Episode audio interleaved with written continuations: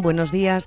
Continúa la campaña del Partido Popular contra la ley de amnistía. Más de 70.000 personas, según los populares, y 45.000, según la delegación del Gobierno, se manifestaban ayer en Madrid en contra de la aprobación mañana de la futura ley en el Congreso. Una votación en la que nuestros 350 diputados estrenan un nuevo sistema con pantallas táctiles. Tres millones de euros de inversión con los que no se van a eliminar los famosos botones para que los diputados dejen constancia tanto de su presencia en el hemiciclo como para que puedan elegir entre el sí, el no o la abstención. Alguien habrá pensado que si se confunden fácilmente pulsando un botón, eliminarlos para que deslicen el dedo al votar sería algo terrible.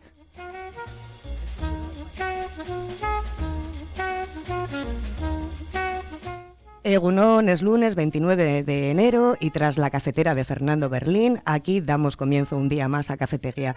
Recibe el saludo de Ander Vilariño al control técnico y mío, de Marian Cañivano, en nombre de todo el equipo. Hablaremos hoy en la tertulia ciudadana de las dos jornadas de puertas abiertas organizadas por el Ayuntamiento de Portugalete para escoger el futuro colegio de los escolares de dos años. De las 5.000 firmas recogidas en Guecho para que no se cierren los Guecho Cinemac del puerto deportivo.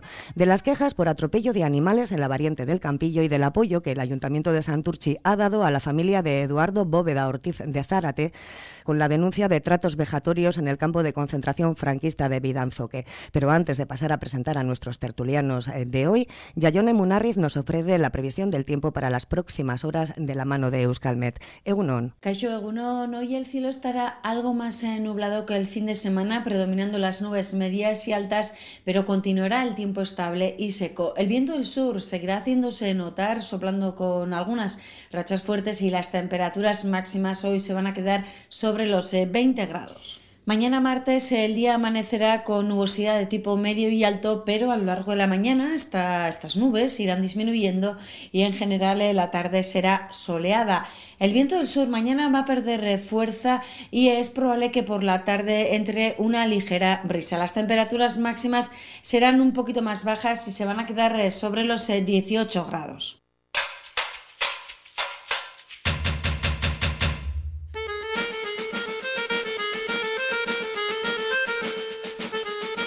Egunon, Javier López Isla. Javier Aramburu y Ángel Comonte. Hoy estamos en Goico, que estaba convaleciente. Le enviamos de aquí un saludo y un abrazo y que se recupere pronto. Seguro que nos escucha. ¿eh? Sí, sí, sí. sí. Bueno, tenía la garganta al pobre, madre Seguro que viene enseguida. Mala hierba nunca muere. Esperando otra tartita y eso, como Navidad. sí, enseguida se recupera Goico. Enseguida, vamos. O sea, esta semana seguro que le tenemos algún día, por cambio. Eh, vamos a comenzar con el primero de nuestros temas. Hoy lunes y mañana martes, el Ayuntamiento de Portugalete ha organizado, va a llevar a cabo una campaña de jornada de puertas abiertas en todos los colegios eh, jarrilleros para ayudar a escoger a los aitas y a las amas de los futuros escolares pues el centro al que tienen que asistir. Los niños de dos años comienzan la matriculación el próximo día 7 de febrero. Tenemos este año 19 eh, peques más que el año pasado. En total son 246 eh, niños los que están censados en Portugalete, bueno, niños de, de dos años y comienzan el curso que viene. ¿Qué consideráis? ¿Se van a quedar en Portu? ¿Se van a ir a otros colegios? Seguro que se quedan en Portu. Yo me alegro por la noticia, digo, porque en todos los sitios no parece que demográficamente vamos a menos y tal. Pues me alegra que haya 19, has dicho, más que el año 19 más que el año pasado. En total son de dos años 246 niños. Ellas ya son niños, ¿eh? si los juntas todos, para volverte loco ya te vale. ¿eh? Unos cuantos. Bien, también bienvenido. Bienvenido sea, bienvenido sea. Sí, vosotros, no lo sé, en su momento habéis elegido de esta manera, con jornada de puertas abiertas, ya teníais elegido por... A mí solo me tocó, bueno, yo solo tengo un, un, hijo y bueno, lo tenía... Ya lo, tenía, bastante, ¿eh? lo teníamos muy claro, que tenía que ir a Stilecu y, bueno, en su día, pues eso, le mandamos a Stilecu, nos hicimos cooperativistas, que seguimos esperando que él herede la, la opción o la, la acción. Y bueno, a mí se me tocó también trabajar porque yo estuve también en unos años, ocho algo así en el Consejo Rector de, Astilecu. Y bueno, pues es otra manera ¿no? de, participar y de ver la vida por dentro, ¿no? de lo que es el centro, lo que cuesta, lo que cuesta organizar, los problemas que hay y tal. Y bueno, yo creo que es recomendable, ¿no? que todo el mundo se debería...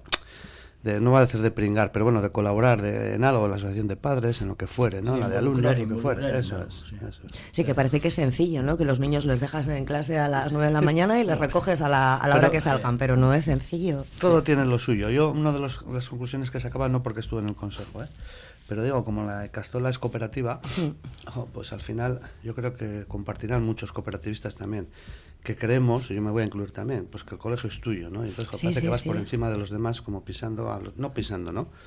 Me corrijo, pero como mandando, ¿no? Te dice un maestro, te dice un maestro, te dice no sé qué, y parece que tú eres el jefe, ¿no? O sea, existe cierta voy a decir prepotencia. Te creces. Eso es. Mm. hay cosas que no deberían de ser así, ¿no? Bueno, pues es el que cambian. Y bueno, ya si entramos en el tema del deporte escolar y del fútbol y tal, que los padres son más que los entrenadores y que no sé qué, bueno, pues esto es una, una historia, una etapa que hay que vivir y bueno, pues, pues yo tengo buenos recuerdos. Se quejan mucho los maestros y las profesoras de que los niños en vez de ser eh, o sea, en vez de estar apoyados por los, por los padres, están pues súper valorados, ¿no? Es decir, que si al, cuando yo era niño, si decía en casa que el maestro me había dado un zurriagazo, mi padre me daba tres más. Ahora, si el maestro te hace alguna cosa, van los...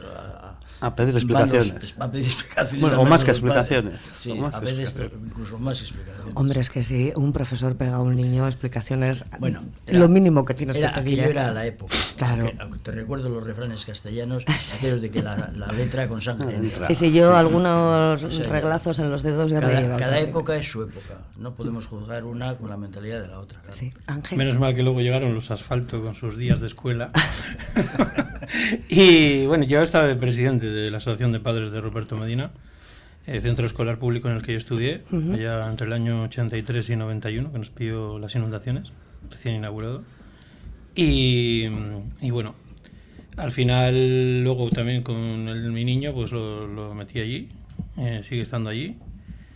Y bueno, pues. Cadena, cadena perpetua. sí, te digo.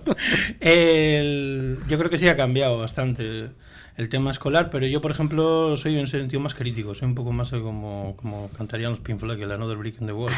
Creo que, que la educación está siendo demasiado eh, positivista, eh, no, no es lo que yo sinceramente he hecho de menos la EGB y lo que es el Google Code. Creo que, que entran demasiado pronto al instituto con 12 años con la reforma de la ESO y la LOCSE. Así tenemos los problemas que estamos viviendo. Y bueno, la aventura de, de mi época de presidente en el AMPA pues fue una, una, lucha contra el gobierno vasco en un momento dado, en 2017, porque nos fusionaban aulas y bueno, pues ahí estuvimos eh, peleando durante unos meses para ver si no se nos fusionaba a ver si admitían a más niños en nuestro centro. La verdad que todo Portugal te apoyó en la cuestión, incluso en el pleno del ayuntamiento, me acuerdo, y fuimos hasta Vitoria. Y bueno, lo que pasa es que al final te acabas quemando con todo, porque lo que dice aquí Javi, que sí, los, los extraescolares, que... Luego hay otro tema que yo veo en los ayuntamientos que fallan. Y es que te anuncian esto, pero luego los patios de las escuelas están cerrados los fines de semana, ¿no? Entonces yo creo que los niños tendrían que tener esos espacios pues para hacer otras actividades en vez de estar haciendo botellón o solo en las lonjas. ¿no? En Santurce se abren y la verdad es que es un éxito. Sí. O ahora, fíjate, con, digo, ¿eh? ahora los, bueno, iba a decir los peques, no tan peques, pero ahora, em, aparte del botellón, ahora cogen las bicis estas de la DIPU y van por las aceras haciendo cabra, tal, no sé qué. O sea, es que de verdad es, curioso. cuando le dices algo, oye, que tienes ahí la carretera. Y te, atropella. Ya, ya, ya. Bueno, ni tan mal si te dice ya, ya. A mí me han mandado un poquito a freír espárragos alguna vez, ¿eh? por no decir otra cosa, peor que los espárragos. Eh, bueno, eh, en principio, ¿qué opináis? ¿Que todos los padres que van a escolarizar a estos 246 niños tendrían que conocer los centros? Hombre, yo creo que sí, ¿no? Me refiero que yo creo que sigue existiendo mentalidad, mucha gente, ¿no?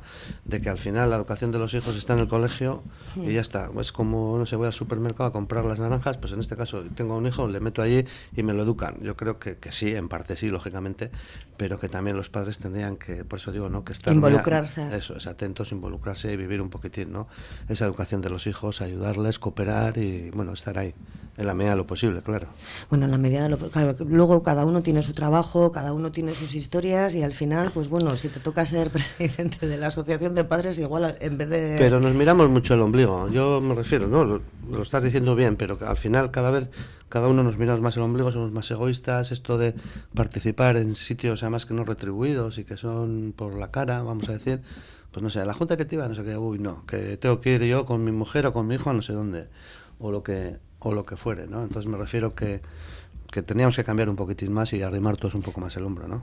Pues bueno, que arrimen todos el hombro y vamos a dejar este tema aquí porque tenemos algo súper noticioso todos los lunes. Eh, Javier López Isla y es tu amigo David Larralde, ah, que nos ha otorgado el privilegio de escuchar otra de sus poemas, pero encima es que nos las dedica. O sea, dedica a los temas de cafetería. Eso quiere decir que nos sigue. Sí, sí, sí, sí. sí. ¿En qué le hemos inspirado en esta ocasión? Pues la semana pasada estuvimos hablando de las rampas mecánicas que no funcionaban. Nosotros y todo el Estado, ¿eh? porque salió en todos los sitios. bueno, pues el hombre nos ha mandado unas redondillas, es un tipo de verso y que ha hecho para esta ocasión. Dice, tiene este pueblo un amigo, empleado municipal, un trabajador genial que se desvive contigo. Trabajando día y noche, auxilia siempre a la gente, a los que suben del puente y a los que no tienen coche. Es la rampa mecánica la que ayuda al personal cuando la cuesta es brutal, cual ladera pirenaica. ¿Y cómo echamos en falta cuando cesa su labor, porque le falla el motor o algún engrane se salta? Y todos sin excepción maldecimos el suceso por su y por su pronto regreso rezamos una oración. ¿Qué necesaria se ha hecho para aliviar la fatiga con que la cuesta castiga el aire de nuestro pecho? Atento el ayuntamiento que protege a los mayores, que no sufran los mejores por faltar mantenimiento. Oh, oh pues, pues es que la ha clavado, David. La ha clavado. Tenemos muchas ganas de conocerle. ¿eh? Algún día le invitamos, le invitamos algún día que venga. Vive en Porto, ¿no? Este, sí, sí, lo vive, lo vive, sí. yo las estoy coleccionando, ¿eh? porque nuestros oyentes no lo saben, pero yo me quedo con todos los poemas. y tengo unos cuantos, tengo unos cuantos. Luego publico. Sí, sí, habrá que publicar algo. los poemas de los lunes de cafetería. Sí, también, también. Los poemas de lunes de cafetería. Bueno, vamos eh, a pasar de jornada de puertas abiertas al cierre definitivo de las puertas de los cines del, del Puerto Deportivo de Guecho. Se ha formado una plataforma vecinal y se han recogido más de 5.000 firmas contra su cierre y las van a entregar al ayuntamiento para intentar conseguir que los Guecho Cinemac pues continúen abiertos. Eh, les acusan tanto al equipo de gobierno conformado con, eh, por el PNV y el PSE como al resto de los partidos de la, de la oposición de no interesarles la cultura y el problema pues bueno parece ser el precio del alquiler. Entre otras cosas, claro. yo lo que leí digo que eh, venía ¿no? por la nueva concesionaria que tiene, parece ser como que tenía previsto ahí la construcción de, un hotel. algo era ello. Algo era ello, ¿no? Pero pues una lástima, la verdad. Yo soy de los, tampoco soy muy practicante, ¿no? Voy lo que puedo pero yo tengo mis recuerdos, ¿no? Pues de chaval y de joven y tal, pues que pues vas al cine sí o sí todas las semanas y tal. Y la verdad es que me duele, ¿no? El tema que vayan desapareciendo ese tipo de salas de cine y tal, y que, bueno, pues como decían ellos, que al final también tengas que ir a un centro comercial, pues para, para ver una película, bueno, pues eh, de lo malo malo, pues bueno, pues eh, ahí está, ¿no? Pero una pena, me refiero que efectivamente, a pesar de que están quizás un poquitín deslocalizados, entre comillas, ¿no? Que están en el puerto, pero bueno, tener una oferta para ir al cine siempre, siempre viene bien. Sí, pero si no llueve es un entorno fantástico para ir al cine. ¿eh? Y con los críos, vamos, fantástico. Luego te paras, comes algo. No estás en un centro comercial que parece que te incitan a comprar en vez de a disfrutar de la tarde. Pero yo creo que los cuando se pone un negocio es para ganar dinero, claro. Y si no ganan dinero, pues ¿qué, narices pintan ahí? Sí, pero que no debe ser, por, yo por lo que leí, ¿eh? no, no la propia empresa del cine la que dice que no, sino que es la concesionaria que explota todo lo que es el hmm. puerto deportivo, que cambian, que pues que tiene otras previsiones y que por lo tanto cancela los los alquileres o las concesiones que tiene ahí y quitaría los cines para, por lo que venía el otro día en la hmm. noticia, pues sí, pues buscando. Hombre, es que yo veo, por ejemplo, el panorama del cine, a mí me parece desolador. Para hacer una película ya tienes que conseguir una subvención. El gobierno tiene que dar la subvención, aunque seas más malo que, que Picio, para que hagas la película. es verdad. Y ahora que tenemos que subvencionar también a las productores para que lo pongan. ya no sé lo que tenemos que subvencionar. El que quiere ir al cine que vaya y que lo pague y Santas Pascuas. Y no hay gente que lo pague. Pero pues había crecido en un 40% la afluencia el último año. ¿eh? eso decía, por eso, pues tendría otras expectativas. Es porque les rescinden. ¿no? Ángel. Sí, yo me acuerdo de, aquella canción de Luis Eduardo Auto, ¿no? El cine, cine, cine, más cine, por favor. que la vida es cine, ¿no? Y los sueños cine son. Eh, creo que parece una iniciativa muy buena por parte del vecindario que den la matraca a todos los partidos políticos. Y es una pena, es una pena que estemos perdiendo un concepto cultural como era el de las matinales, ¿no? Como aquí teníamos, aquí teníamos el cine Rex, teníamos el cine Mar, el Coliseo Java, eh, bueno, el Ideal, etc. Cuatro cines. Sí, más luego lo que estaba abajo, el teatrillo. Entonces es una pena que se presuman los cuadernillos de historia local de, oh, qué grandes cines teníamos, qué bien lo hacíamos, cuando quedan algo como nostálgico, aquello del pasado. Y mismamente el Coliseo Java, que, que los, los, las pantallas, eh, era una de las pantallas más grandes de Calla. Eh, incluso el que pintaba los, los, los dibujos, las carátulas, un tipo de Bilbao muy bueno en el dibujo. Eso se ha perdido, se han perdido puestos de trabajo, incluso ahí querían los, los propios trabajadores, habían llegado a un acuerdo en aquel momento para hacer una cooperativa, uh -huh. que eran unos multicines, cosa que se desechó porque venía el Bayonti eh, por medio, el gran centro comercial, ¿no? Y se hizo unos cines que estuvieron cerrados luego, al sí, de tiempo. Sí. Y es una pena porque al final no es lo mismo ir al cine, a una pantalla como era el Vistarama, eh, los Capitoles, el Erízaro, eh, Bilbao, a, o la mesa cuando se está ¿no? a tener que sí. ir al centro comercial y que la, el niño está comiendo la pizza, la, el padre lleva ahí los recaos, pues es un poco Cristo. ¿no? Es, un poco estresante. Y menos mal que no son nueces, que no llevan nueces para comer. Que y estás en el extra radio encima, porque te sí. toca ahí en el Mass Center, pues claro, tienes ahí una niña o un niño y dices, ¿a qué hora va a venir? ¿Cómo está? Mira dónde, en qué zona. Y no era lo mismo que tú salías del cine Java, estaban ahí los, los bedeles de, del cine, no sé. Se echa de menos. ¿no? Quedábamos por la mañana para También, bajar todos sí, al Java a ver la película que tocaba. Y, y que nos daba igual la que fuera. ¿eh? Y el enriquecimiento cultural que da el cine. O sea, pero ¿os acordáis de las sesiones continuas que sí, sí. Yo he visto una película dos veces seguidas, ¿eh? de estar de ir al cine por la tarde a las 5, acababa a las 7 y te, te reenganchabas ah, y seguías sí, ahí, venga, sí, y venga. Sí, sí, Yo me hice historiador por una película de Roger Moore, solo para tus ojos. Ah, sí. Me iba con mi padre a Bilbao al, al cine Vistarama y la vimos creo que casi tres veces seguidas. ¿no? Porque salía Meteora, sí, el famoso sí. monasterio griego, y, y, luego estuve viendo Meteora. No sé, creo que, que, es importante que los chavales tengan esa cultura cinéfila, independientemente de, de si es más caro o más barato, en el sentido que igual eso les puede llevar a la lectura o otro tipo de hábitos que, que se están perdiendo ¿no? con las plataformas digitales, etc. Sí, igual este también es un poco el problema, ¿no? que nos sentamos en el sofá y sí. para que el niño se quede tranquilo, en vez de llevarle al cine, le ponemos una pero, plataforma y no. escoge la película que quieras. Pero desde bien chiquitines, para sí. que coman, para que cenen y tal, y están con la tablet o con el no sé qué. es una pasada. Yo no tengo nietos, me pasará, ¿eh? me, me, refiero que seguro que caigo también, pero es que al final es, es de tomar nota. ¿eh? Te veo regalar, Seguro, seguro, con tal que coma el nieto y tal, toma el yogur, ¿no? Pero es que están abducidos con, con el tema de... Sí, la verdad que algunos vídeos dejan oh. bastante que desear, ¿eh? son bastante simplones. Sí, yo creo que la gente en aquel tiempo íbamos todos al cine porque no había, no había otra más. cosa. Eso y el salón de juego. El salón de juego no de ahora, sí, el de antes, que y la al y todo y eso pues era pues oh, era la, leche aquello, claro, tener la posibilidad de ir al cine por la mañana. Era, pero si no porque no teníamos otra cosa, claro. Pero igual hay ahora que volverla a poner de moda. Ahora ya tienen todos la, el teléfono móvil, claro, venden ahí lo claro, que quieren. Claro. Sí, pero disfrutar de una banda sonora, de, de sí, un tema sí. de lo que es la imagen. A ver, mismamente ayer estuve viendo la serie nueva esta del zorro. Sí, yo me quedé dormido. Que quería cortarme las venas. Yo, yo me quedé dormido, en serio. De, recordando a Alain Delon, recordando a Antonio Banderas, ¿no? La máscara zorro, que la, que la vi, por cierto, estreno en el de Santos, el antiguo Cine Consa. Sí. Y ahí sería un ejemplo, un modelo a seguir, ¿no? De hacer algo, una iniciativa mixta público-privada sí.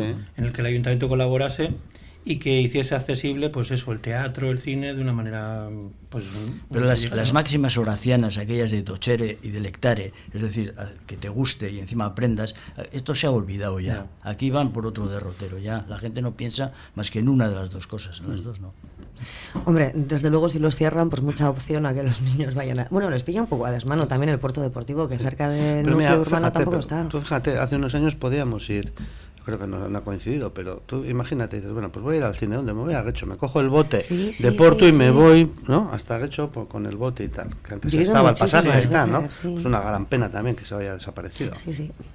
Sí, la verdad es que tienes que ir en coche o tienes que ir andando, claro. pero para ir andando tienes que... La de veces que íbamos a la playa con ese bote. Claro, es una gran pena, yo lo echo de menos mogollón, ¿eh? Es un recorrido que simplemente por, por, ir, por montar, digamos, ¿no?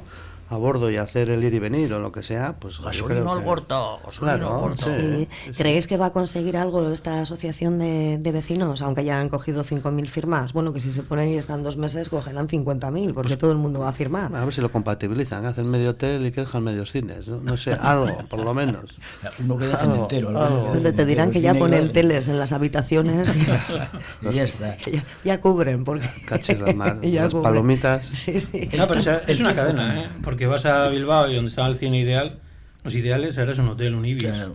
Al final esa zona ya no es lo mismo, porque las tiendas que había de chuches, eh, no, no. los comercios, los bares, o sea, desaparecen y se crearon zonas desérticas.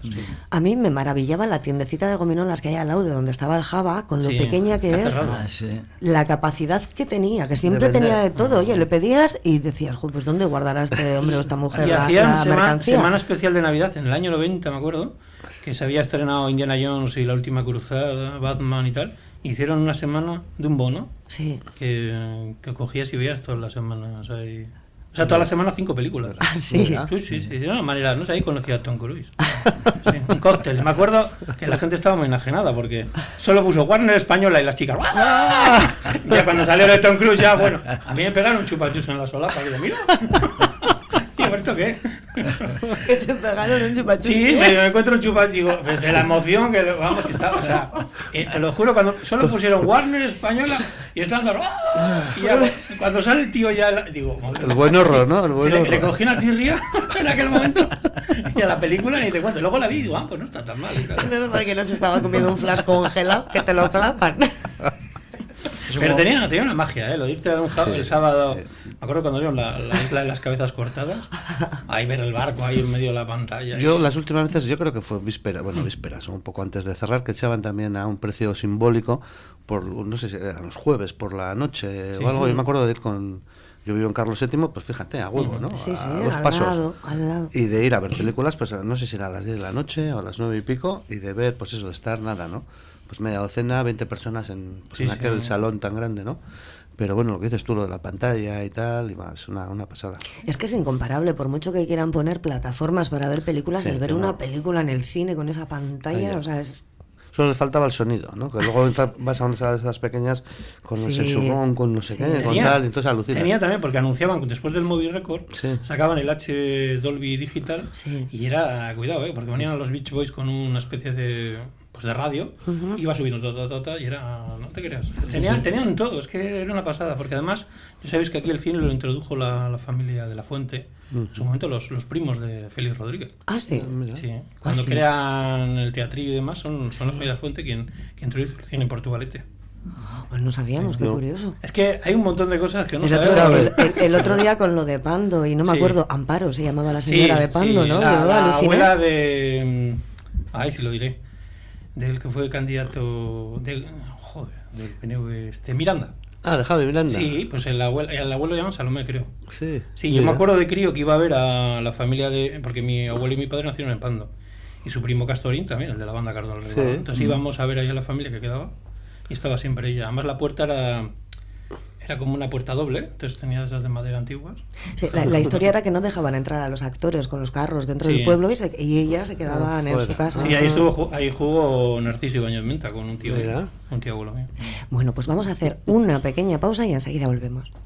Perfumería Náyade es cosmética de confianza. Llevamos muchos años dedicados a los cuidados más personales, ayudando con los mejores consejos a cada mujer. En la avenida Ávaro 14 de Portugalete, Perfumería Náyade, complementos, cosmética y salón de belleza. Videsmar en Portugalete, además de ser un centro terapéutico de psicología y logopedia, concertado con la Diputación Foral de Vizcaya, dispone de espacios para actividades a lo largo de todo el año. Yoga y relajación, mindfulness, pintura creativa, autoestima y collage, postura, manualidades, reciclaje, bisutería o talleres para la mejora de la capacidad de comunicación social o la escuela para padres con niños o adolescentes, donde cada mes se tratan temas relacionados con su educación. Videsmar es un centro multidisciplinar que mejorará tu vida y la de los tuyos. Están en Valentín de Berriosoa número 2 bajo en Portugalete o en videsmar.com. Videsmar, terapia global.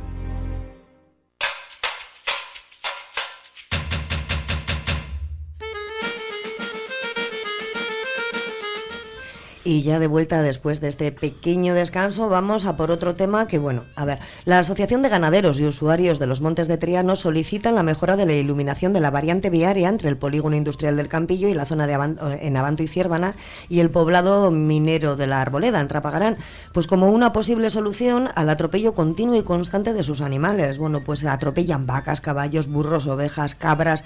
Eh, todos ellos, todos estos animales son víctimas en este punto negro, pero es que también los conductores eh, eh, atropellan día, día, todos los días prácticamente animales silvestres. Habían sido, creo que durante el último año, cincuenta y tantos animales. Sí, sí, sí, están. Y bueno, pues se quejan de eso, de que no se ve y de que por favor que pongan más iluminación para ver si se soluciona el problema. Eso no quiere decir que se solucione, pero bueno, como posible solución. Sí, lo que pasa es que, es que es cierto que desde que hicieron esa variante, que subimos todo. sí, subimos al campo de golf de la arboleda. Sí. O vas a la arboleda y subes, pero subes a 80, 70, vamos a muchísima velocidad. Se quejan de eso sí que es cierto que, y ves las vacas por ahí, bueno, cuando vas de día, ¿eh? me refiero, o sea que por la noche será efectivamente la boca del lobo. Hmm. Entonces, alguna medida tendrán que tomar, por lo menos para disminuir esa velocidad con bandas o con alguna historia, porque con la conciencia ya no, te digo yo que no, que no, va a valer, ¿no? Vale, Entonces, lo, que sí que es una pena es, pues eso, ¿no? toda la riqueza de fauna que tenemos, ¿no? Por lo que acabas de decir, ¿no? Perros, también hablaban de perros, sí, sí, de compañía, pues mira, qué gracia, ¿no? Que pase el simpático de turno a 80 y atropella al perro. No, la verdad es que al final subes tú con el coche, incluso en la subida, pues una subida como demasiado suave y al final pues subes en cuarta y al final coges velocidad. ¿eh? Yo subí, ayer, pero subí en el autobús. Me fui en ah. bus. para ir a Peñas Negras más rápido. o sea que fuiste a llanear, un poco a llanear. No, hacía un viento terrible, no te dejaba llanear. Ángel. Ah, para mí es una de las zonas más um, idílicas, las, de las que más quiero de la zona. Eh, porque además por la historia ¿no? que refleja, que el otro día hablábamos de, lo que es el patrimonio que hay histórico, y luego efectivamente ¿no? lo de la fauna. Es una pena que, la gente no se conciencie pues eso del ganado que hay, de, los, animales silvestres que hay también. Y que tienen que tener cuidado, que, no van por un circuito de Sí que es cierto que la, que la, pendiente es muy exacerbada en la zona del Campillo, creo que además pone un tanto por ciento de inclinación, pero bueno, es que incluso yo creo que pasaría lo mismo por la subida de la arboleda, siempre la de los 9 kilómetros. La gente a veces no tiene conciencia de... O incluso pues también... Está? Sí, o de decir, vamos a usar el funicular, el autobús que hay... Además el autobús está muy bien, ¿eh? También, porque te va directo a la arboleda, te el de yo con el crío siempre me pareció la, la barraca más, especial porque es verdad, joder, por, por, poco dinero te pasas la tarde, vas por allí, eh, te das una vuelta, tomas un café de Zamarripa, así le saludo. Trabajó su, su, tío con mi abuelo en la naval. Y no sé, pues es una, una manera de estar. Ahora es una zona especial porque precisamente está en floración ahora las mimosas. Efectivamente. Siempre ha sido en febrero, pero ahora en enero ya, ya, están floridas. Y es una gozada pasear. Entre eso y las alubias que subimos a comer. ¿eh? es para bajar despacio. Claro, pero te tienes que coger con antelación, que no es cualquier cosa. ¿eh? Ya el tema, el tema de las alubias. Sí, sí. Yo tengo una comprometida ahora para febrero, pero yo suelo subir en autobús, efectivamente, porque luego la bajada ah, ahí ya suele ser un poco más peligrosa. soplar un poco, eso, puedes acompañar. ¿No tenéis la sensación de que, bueno, a veces nos quejamos de que si los lobos atacan a los animales, que, pero si es que nosotros somos bastante peor como especie que el resto. más lobos, más tiburones. y luego además nos damos cuenta del beneficio que hacen ¿no? las vacas con el tema de los matorrales, etcétera, que al final pues evitamos incendios, cosas, Los animales esos son un peligro, por ejemplo, en la autopista, que es una zona para que tú puedas ir deprisa. Pero joder, lo que decís, en un sitio de que es de campo abierto y tal, pues hay que tener cuidado a lo que hay ahí. Pero nos adueñamos de todo. Pensamos que por tener que subir alubias ya somos dueños ¿no? de, de, esa carretera que habían puesto asfalto ahí, pues vamos como... pero si supiesen todavía por qué suben a comer alubias, quiere decir que, pues eso, que es un barrio minero, que es la porque California, tienen hambre. Porque es la California del hierro, porque tiene toda una simbología y porque te relaja el pasear por allí, estar ahí con la naturaleza, no sé, yo, yo, os digo, muy grandes recuerdos, incluso de haber acampado en su época con el tiempo libre, con los scouts, y eso era, te da algo, no sé, te da vida. Sí. Es que es es diferente. Entonces, claro, si nos vamos cargando encima a los pobres bichos. Ya, ya. Y que tienen que estar cansados. O sea, los ganaderos de la zona estarán hasta las narices de recoger a sus animales, que no son animales, que ya, pues bueno, pues el cariño que les tienes y. ya tuvieron sus más y sus menos también con el tema del campo de golf, que se invadían, que si tal. Siempre ha sido un poquitín, ¿no? Un tema de conflicto, el, el compatibilizar los usos. Y, digo, ¿eh? ¿Y creéis que con mejorar la iluminación se va a solucionar el problema? Yo creo que no, ayudará ayudará, pero Sí, ayudará, seguro. seguro. pero la velocidad no la vas a No. controlar. Con más con más luz todavía igual está peor. Pues anda que no ponen radares en zonas para... Pues igual un radar estaría bueno poner ahí, aunque no recauden mucho porque no haya tanta afluencia como primero, en primero vamos en un plan más modesto. Mira, que pongan una señal de limitación de velocidad, es. para empezar, que, es, que cuesta mucho menos. Colocas unas señales y luego el que se salte que le zurren. Y son tantas cosas. Y ya está, mucho más fácil. Sí, pero que bueno, que igual hay zonas como esta en la que un radar estaría bastante justificado y van y la ponen justo por donde pasan muchísimos más coches, entonces ahí ya Pero sabes si para no qué hay- los ponen. Si no hay señal de limitación, Sí, sí. teóricamente puedes ir a 90. Ah. porque es una carretera Sí, secundaria, sí, puedes ir a 90, pero señala, no, no, aquí a 40 y mirando.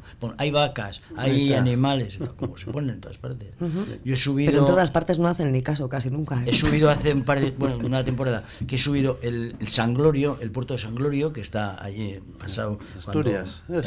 en- no, no, es, es, es Cantabria. Cantabria, Entre Cantabria. Cantabria y Burgos. Y cuando, de noche, y me salieron un rebaño vacas y que estaba pastando por ahí, pero iba despacito, eh, porque ya sé dónde estoy. Porque ya sé que por allí anda todo el mundo así libre. Claro, es que es su casa, Tienes- no la Lo que tuya. decíamos, tien- tienes que saber dónde estás. Ya sabes que ahí no, no puedes ir a 90. Ángel, Sí, no, comparto lo que, lo que comentan. Y a mí me da mucha pena que, que zonas en las que íbamos de excursión, que hacíamos... Yo recuerdo ir muchos sábados y domingos, incluso con la escuela, con el grupo Tiempo Libre. Y creo que es importante pues, que las nuevas generaciones aprendan a, a convivir y a respetar el medio ambiente y la, la naturaleza. Se nos va la boca, ¿no? Con lo de la Greta Sí. Thunder y tal, que no sabemos dónde ha salido. Y sin embargo, no hay que irse tan lejos y decir, mira, tengo aquí la arboleda, Claro. tengo los castaños, pues eh, disfrutemos de lo que tenemos, ¿no? y que tampoco tienes tanta prisa, que no es un Eso recorrido es. que vayas a tardar tres horas en llegar, que si llegas diez minutos más tarde, pues igual mm, le A perdonas la está- vida a lo mejor a, está dos vacas y está la Sabina perros. lleno y entonces ya no tienes ya alubias. Bueno, pues te esperas a la Te siguiente. comes hombre. unos quesos frescos mientras. ¿eh? Otra opción sería que se hiciese más afluencia de lo que es el funicular, los autobuses, que está bien, pero igual se necesita poner un poco más. Igual evitaríamos también que hubiese tanto coche. También. Ya, ya.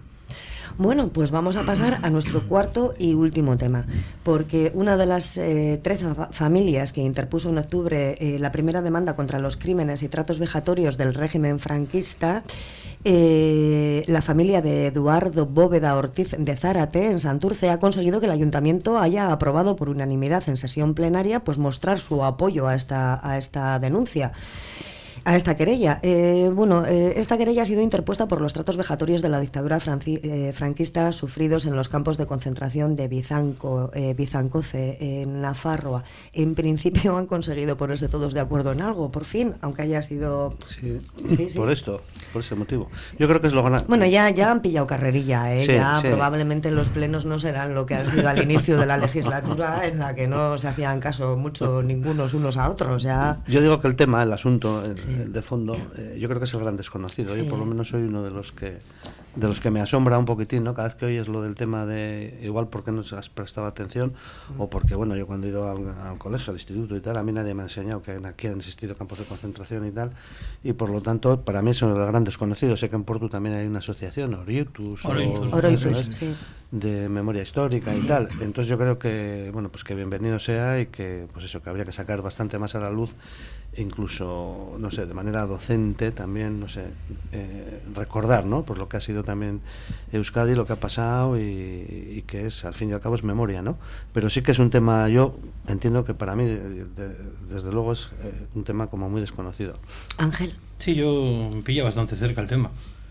Eh, mi abuelo y sus dos hermanos pequeños, bueno, él era el pequeño, pues les tocó ir en el La Habana, a Gran Bretaña, estuvieron ahí en una colonia que se llamaba los Black Boys, en Sussex, pero los tres hermanos mayores estaban en las Juventudes Socialistas Unificadas, en la UGT, y bueno, pues a uno le, le cogieron un campo de concentración en Palencia, a Daniel, y luego a sus otros dos hermanos, a Manuel y Casto, pues les, les cogieron en, en la salida de Cataluña por Francia, en el San, se llama Argelès de Sur de Mers, el primer campo de concentración, rodeados de senegaleses, además, por cierto, que les vigilaban, y de allí pasaron al Gurs.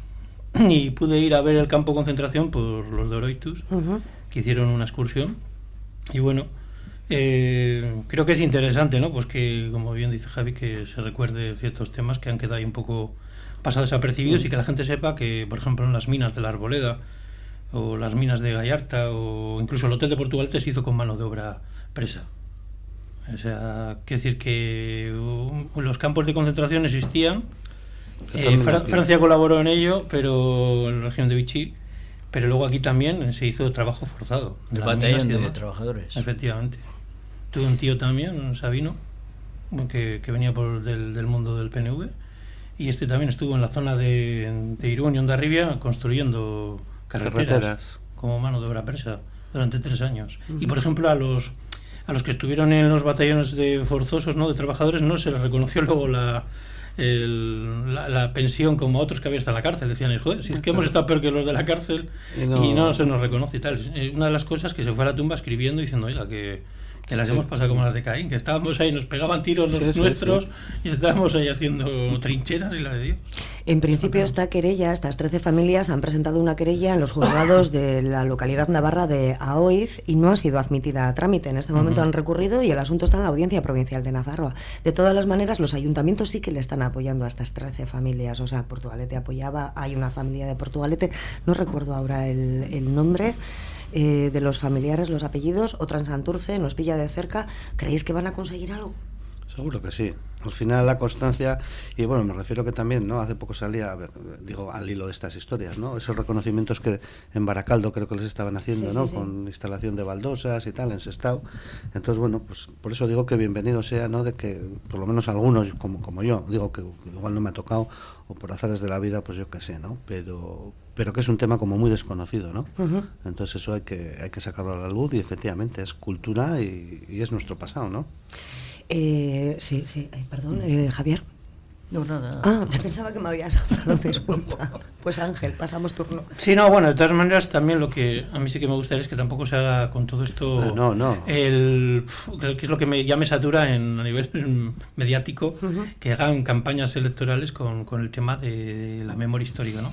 Creo que es bueno y necesario pues el recordar las cuestiones, eh, sacar eh, lo de estas familias, eh, que se sepa pues los muertos que hay en las cunetas y pero lo que me parece ya exacerbado es el, el- un poco lo que estamos viviendo, ¿no? Ese, ese guerra civilismo de yo más, tú más, sí, ese uso eh, los míos yo tengo cuatro, tú tres y tal, y porque, porque al final se puede hacer una demagogia terrible en el asunto. Sí, el- al Sí. final, cuando hay un, un- un muerto encima de la mesa, por decirlo de alguna manera, o sea, da lo mismo que sea de un bando o de otro. Las familias Sí. tienen todo el derecho del mundo, tanto a llorarle como que se le haga justicia. Y lo que me da miedo es eso, que al final parece que esto es como el serial de Cuéntame, ¿no? Que, como decía Paco Umbral, ¿no? A Franco le matamos entre todos en la cama.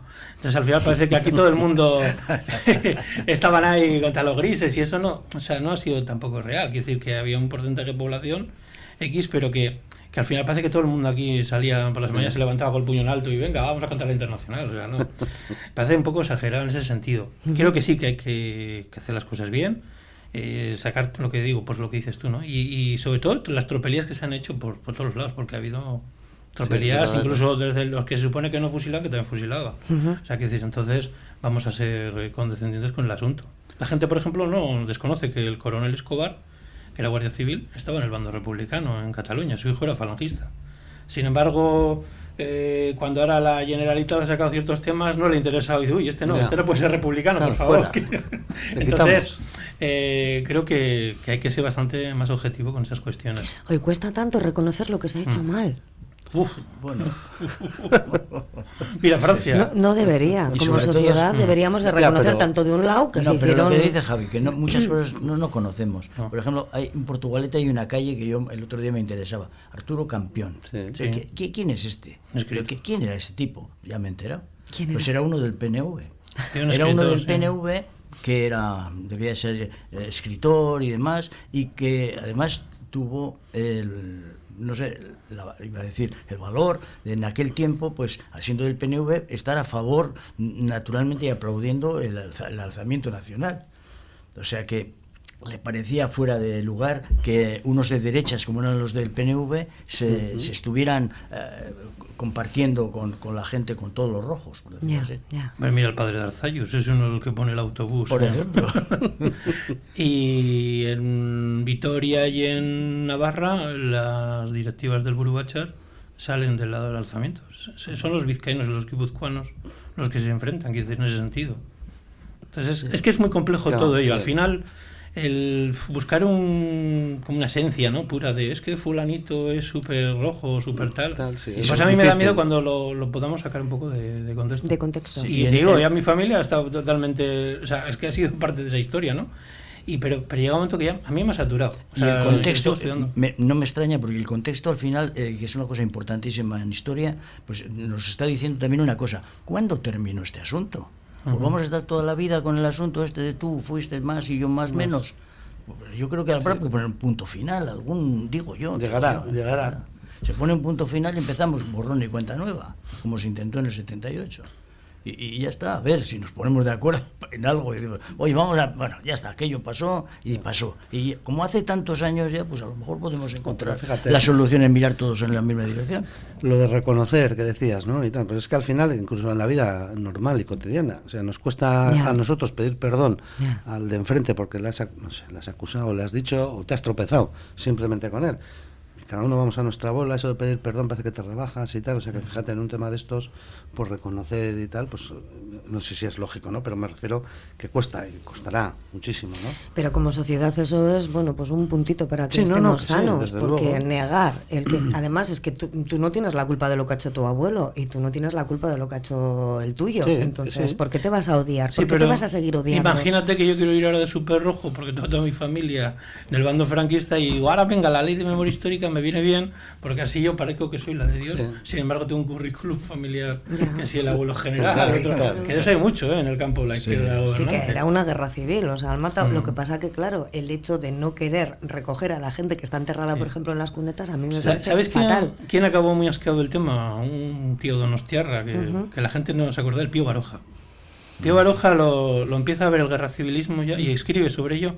Y era un tío que, que, digamos que estaría en un ámbito del mundo cultural de la izquierda y tal, pero vio tanta mierda en, el, en la época de la propia República, dijo, pero ¿dónde se nos está yendo esto de las manos? O sea, que si atentado este porque es falangista le pego dos tiros y el falangista al otro tal. Y decir, esto va a acabar mal. Odio generacional, que todavía lo llevamos encima de la mm. espalda, ¿eh?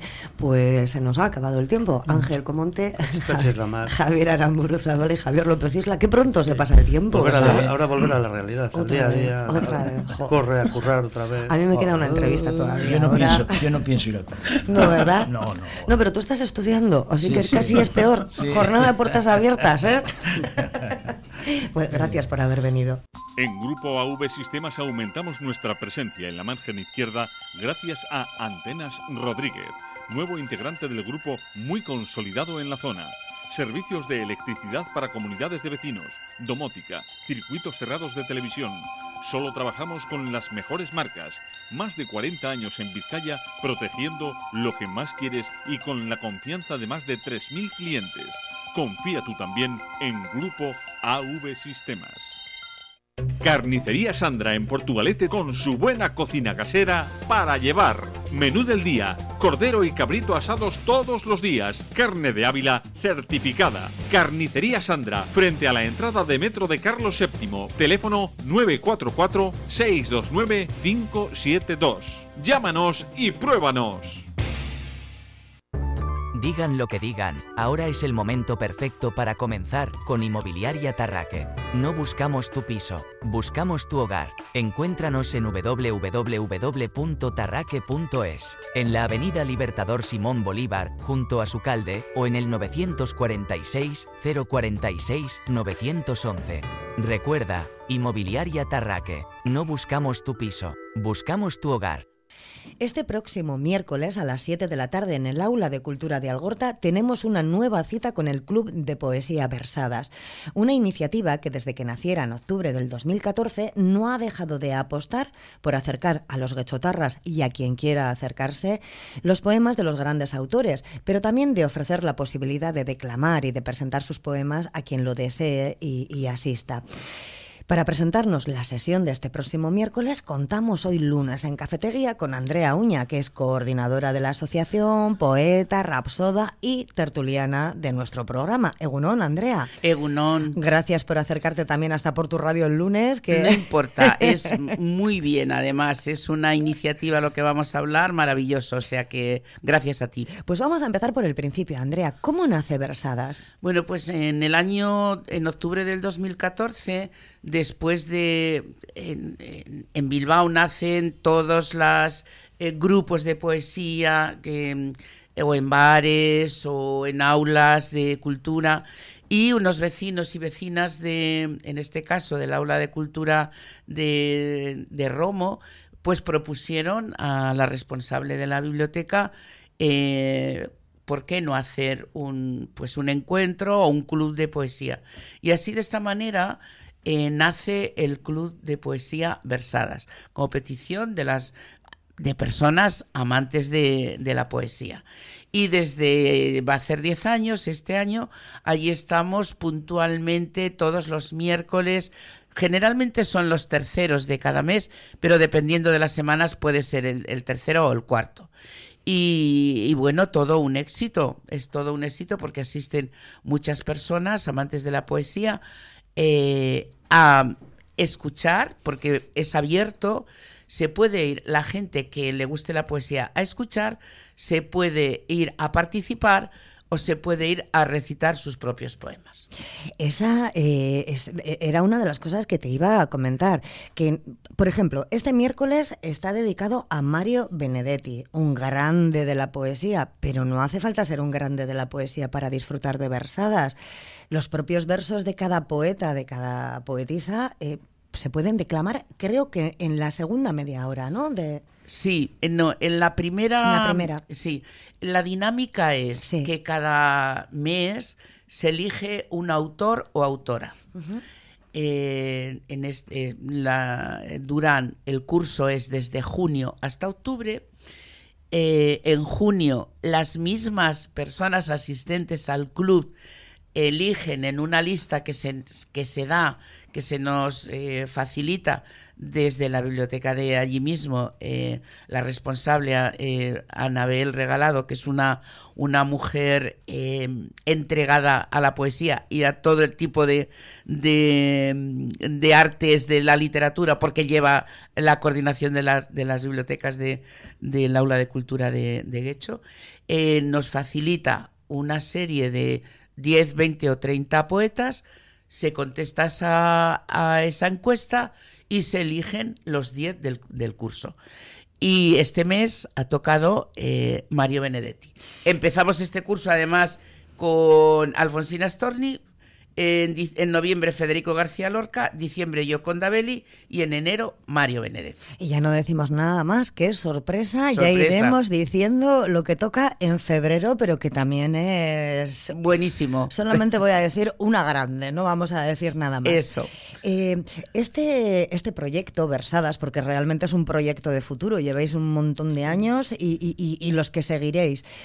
Puede acudir cualquiera, ¿verdad? Cualquier persona. Y no tiene por qué ser de Guecho. Para nada, o sea, está en Guecho, porque se hace desde, como repito, en el aula de cultura de Roma, está muy cerquita del metro, pero puede ir cualquier persona y de hecho, eh, vía carteles, vía medios de comunicación, redes sociales, se distribuye y aparecemos gente de cualquier lugar que le apetezca margen izquierda, margen derecha, Bilbao, eh, Vitoria, porque también viene gente, eh, de, vienen mujeres también de un pueblecito de, bueno, de, de, Eibar. Eh, todo el mundo que quiera puede asistir a este club de poesía que dura hora y media y como estamos diciendo la primera hora es para el que se mes toca pero la última media hora si alguien quiere escribir, si alguien escribe, puede recitar sus propios poemas. Y si no escribe y quiere seguir con el autor de este mes, se sigue con el autor de ese mes. O sea que se ofrece la posibilidad de participar activa. Es que la poesía es participación activa. No puedes sentarte en una silla y solamente escuchar, ¿no? Al final eh, o te vibras o saltas o dices, yo también quiero escribir y yo también quiero. Aunque claro, no nos podemos comparar a Mario Benedetti, pero seguro que es fantástico. Eh, Versadas tiene apoyo institucional, ¿no? Por parte del Ayuntamiento Por de parte del Ayuntamiento, sí, sí, lo potencian desde allí. Eh, yo soy la coordinadora, eh, la que prepara los temas del mes que toca. Además hay una dinámica muy buena y muy participativa. Hay una pizarra, nada más entrar en el aula, y donde la gente que va llegando eh, se apunta para recitar.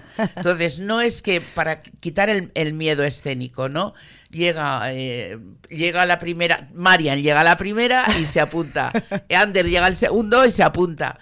Y así, de esta manera, eh, la gente se anima y no, no les da esa vergüenza, ay, yo si salgo, si no salgo. Eh, y es una dinámica que funciona así desde el principio, es muy participativa y también viene gente solamente a escuchar, ¿eh? que le apetece escuchar o bien al autor o a la gente que recita, es eh, participativo e interactivo. ¿Qué ambiente se respira? Un, respi- un, mm, se respira un ambiente de poesía, de gente amante de la literatura en general y de la poesía en particular. Qué Esa es la importante. gente que viene. Qué importante la poesía, ¿verdad? Que Sí. parece que, no sé, en nuestro día a día andamos, trabajamos, nos levantamos, nos acostamos, hacemos comidas, fregamos los platos, pero qué importante es la poesía para coexionar todo ese agobio que te puede llegar a, a- a- a- a sepultar el viernes, por ejemplo, el último día del mes, Sí. en mitad de la semana, el miércoles, oasis de poesía. Sí, además la poesía, la gente que se acerca es eh, porque lo vive, porque la poesía es el lenguaje del alma, porque te relaja, lo acabas tú de decir muy bien, ¿no? Eh, de repente estás en, la marabunta de tu día a día y de repente estás con el libro, hoy toca ir a leer o a ir a escuchar a Mario Benedetti, hoy toca o voy a escuchar a Gloria Fuertes u otras de los poemas que se han elegido. Y además es que la asistencia es buena, quiero decir que son muchos años. Hemos tenido, como en todos los sitios, el parón que tuvimos De el pandemia. año de la pandemia, que además lo que hacíamos, la gente de Versadas, eh, por las redes, eh, lo hacíamos y para mantenerlo, el, el- el año que teníamos ya estos autores elegidos, pues eh, lo recitábamos eh, día a día para recordarlo. Y efectivamente es un oasis y se respira amor a la poesía.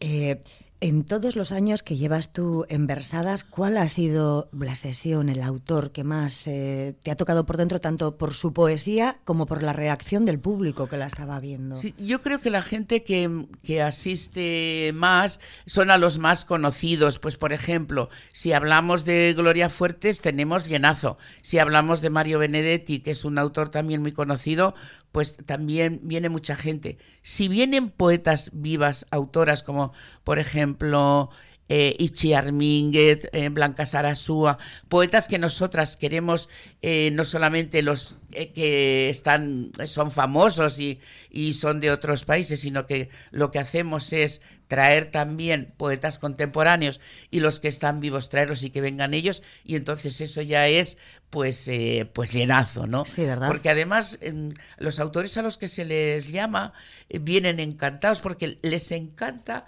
el interactuar, es decir, eh, ella viene aquí a presentar o él eh, el libro de, de poesía, sabe que se lo han preparado, que van a recitar sus propios poemas y que además tienen a la autora para, o al autor para que le hagan las preguntas que consideren. Y ahí se interactúa muy bien. No siempre lo podemos hacer, pero una vez al año o dos solemos traer, este año vendrá a finales de curso eh, un autor eh, de Gasteiz, eh, que Pamurúa, eso lo podemos adelantar sí, sí, sí, porque sí. eh, aunque vayamos dando la sorpresa todos los también. meses, te- también tenemos a, a Carmelo Iribarren, que ojalá pueda venir. Y, y entonces ya son cuando, cuando ahí se interactúa mucho. más. El resto de los meses lo dejamos en sorpresa para Lo que dejamos en sorpresa, pendientes. Aunque yo tengo la chuleta aquí, eh, Pues, Andrea, pero- pero no la voy Si a te decir. preguntan y tienen mucho interés, se lo puedes decir. Bueno, bueno, pero tiene que tener mucho interés, si no, no, Sí. ¿eh? Si no, que se quede ahí con las cosquillitas y la intriga. Eh, en principio, eh, ¿cuánta gente eh, puede asistir? Pues la sala pueden entrar 40 50 personas, o sea, son aulas que están en, en la biblioteca, de, en el aula de cultura de, de Algorta. eh, y si hay más gente, pues en salas más grandes. Pero bueno, hay una media de 30 o 40 personas. Que ya son, ¿eh? 30 o 40 personas en mitad de la semana, a las 7 de la tarde, un miércoles. Y muchas fijas, ¿eh? Sí, sí, sí, sí, Además que supongo que eso será, pues que al final vas un día y luego tienes como mono, ¿no? Cuando te lo pierdes, dices, ay, me falta algo en el mes. Sois el oasis, quizás. Y además funciona, pues porque si llevan 10 años es porque funciona. Sí, sí. Eso está claro. Es mucho tiempo, es mucho tiempo. Eh, Andrea, eh, tú, lógicamente, eres rapsoda, eres poeta, serás una de las participantes. Eh, yo suelo como yo soy la coordinadora, yo suelo recitar tanto del autor que toca ese día, plasmo su biografía, contamos cosas interesantes, damos importancia a la gente que asiste por si le ha conocido en algún momento, tiene alguna anécdota. Pues yo le vi la presentación del libro de no sé dónde, ¿no? Hacemos esa primera introducción para crear un ambiente entre todas y entre, todos, pues eh, de, romper el hielo y, de, crear ambiente. Luego recito cuando me toca, que también no me apunto, pero como estoy en la mesa, pues también recito del autor. Y luego al final algún poema eh, propio también recito, así como el resto, todo como, todo como el resto. Porque en realidad soy el, hilo conductor, pero soy eh, exactamente una participante de, este club de poesía versada. Pero bueno, a ver, el hilo conductor y el trabajo que lleva, que las cosas no se montan solas. Mm, mm. Sí, también eso es verdad, hay que prepararlo. Sí. Pero bueno, para un amante de la poesía como tú, eso no, es trabajo, es placer. Además, damos todas las facilidades del mundo. Es decir, podemos llevar libros que se pueden coger de la misma eh, biblioteca eh, de, Con lo allí, de Algorta, de la lectura. Y también llevamos eh, poemas impresos por si alguien o no ha tenido tiempo de recoger libro o de sacar en ordenador o lo que sea, también llevamos poemas para que puedan elegir. O sea, damos esas facilidades. Pues este, que nadie lo olvide, este próximo miércoles a las 7 de la tarde en el Aula de Cultura de Algorta, nueva cita con el Club de Poesía Versadas. Una tarde dedicada a, a Mario Benedetti. Andrea Uña, coordinadora de la asociación, aparte de Rapsoda, aparte de poeta tertuliana también eh, eh, estás con, los pensionistas de Euskadi, estás metida en todo, en todo, en todo. Muchísimas gracias por haber, por haber venido, por haberte acercado hasta, hasta por tu radio este lunes. Pues muchas gracias. Yo no sé si tengo tiempo para terminar con un poema de Mario Benedetti para animaros a que vengáis el miércoles 31. Es un, un, abrir, un, así como daros un... ¡Ay, qué bien! Que sí, sí, que me apetece ir. Bueno, pues os voy a recitar, eh, para terminar, No te rindas, de Mario Benedetti, claro. No te rindas. Aún estás a tiempo de alcanzar y comenzar de nuevo. Aceptar tus sombras, enterrar tus miedos, liberar el lastre, retomar el vuelo no te rindas, que la vida es eso. Continuar el viaje, perseguir tus sueños, destrabar el tiempo, correr los escombros y destapar el cielo. No te rindas, por favor no cedas, aunque el frío queme, aunque el miedo muerda, aunque el sol se esconda y se calle el viento. Aún hay fuego en tu alma, aún hay vida en tus sueños, porque la vida es tuya y tuyo también el deseo, porque lo has querido y porque te quiero, porque existe el vino y el amor, es cierto, porque no hay heridas que no cure el tiempo. Abrir las puertas, quitar los cerrojos, abandonar las murallas que te protegieron, vivir la vida y aceptar el reto, recuperar la risa, ensayar el canto, bajar la guardia y extender las manos, desplegar las alas e intentar de nuevo celebrar la vida y retomar los cielos. No te rindas, por favor, no cedas, aunque el frío queme, aunque el miedo muerda, aunque el sol se ponga y se calle el viento. Aún hay fuego en tu alma, aún hay vida en tus sueños, porque cada día es un comienzo, porque esta es la hora y el mejor momento, porque no estás sola, porque yo te quiero. Pues creo que todos estamos pensando ahora mismo, qué pena que se haya acabado. Así que... Os esperamos el miércoles 31 en Versadas, en el aula de cultura de Algorta, cerquita al metro. es que ricasco, Andrea. Es que ricasco, Suri. Hasta el miércoles. Hasta el miércoles. Ya lo sabes, si no tienes ninguna obligación y no tienes ningún plan para el miércoles por la tarde, y a pesar de que lo tengas también lo puedes cambiar, anímate y acércate hasta el aula de cultura de Algorta a las 7 de la tarde para disfrutar de una nueva velada del Club de Poesía Versadas. Sin tiempo para más, nosotros nos despedimos, no sin antes desearte que pases un muy buen día. Agur.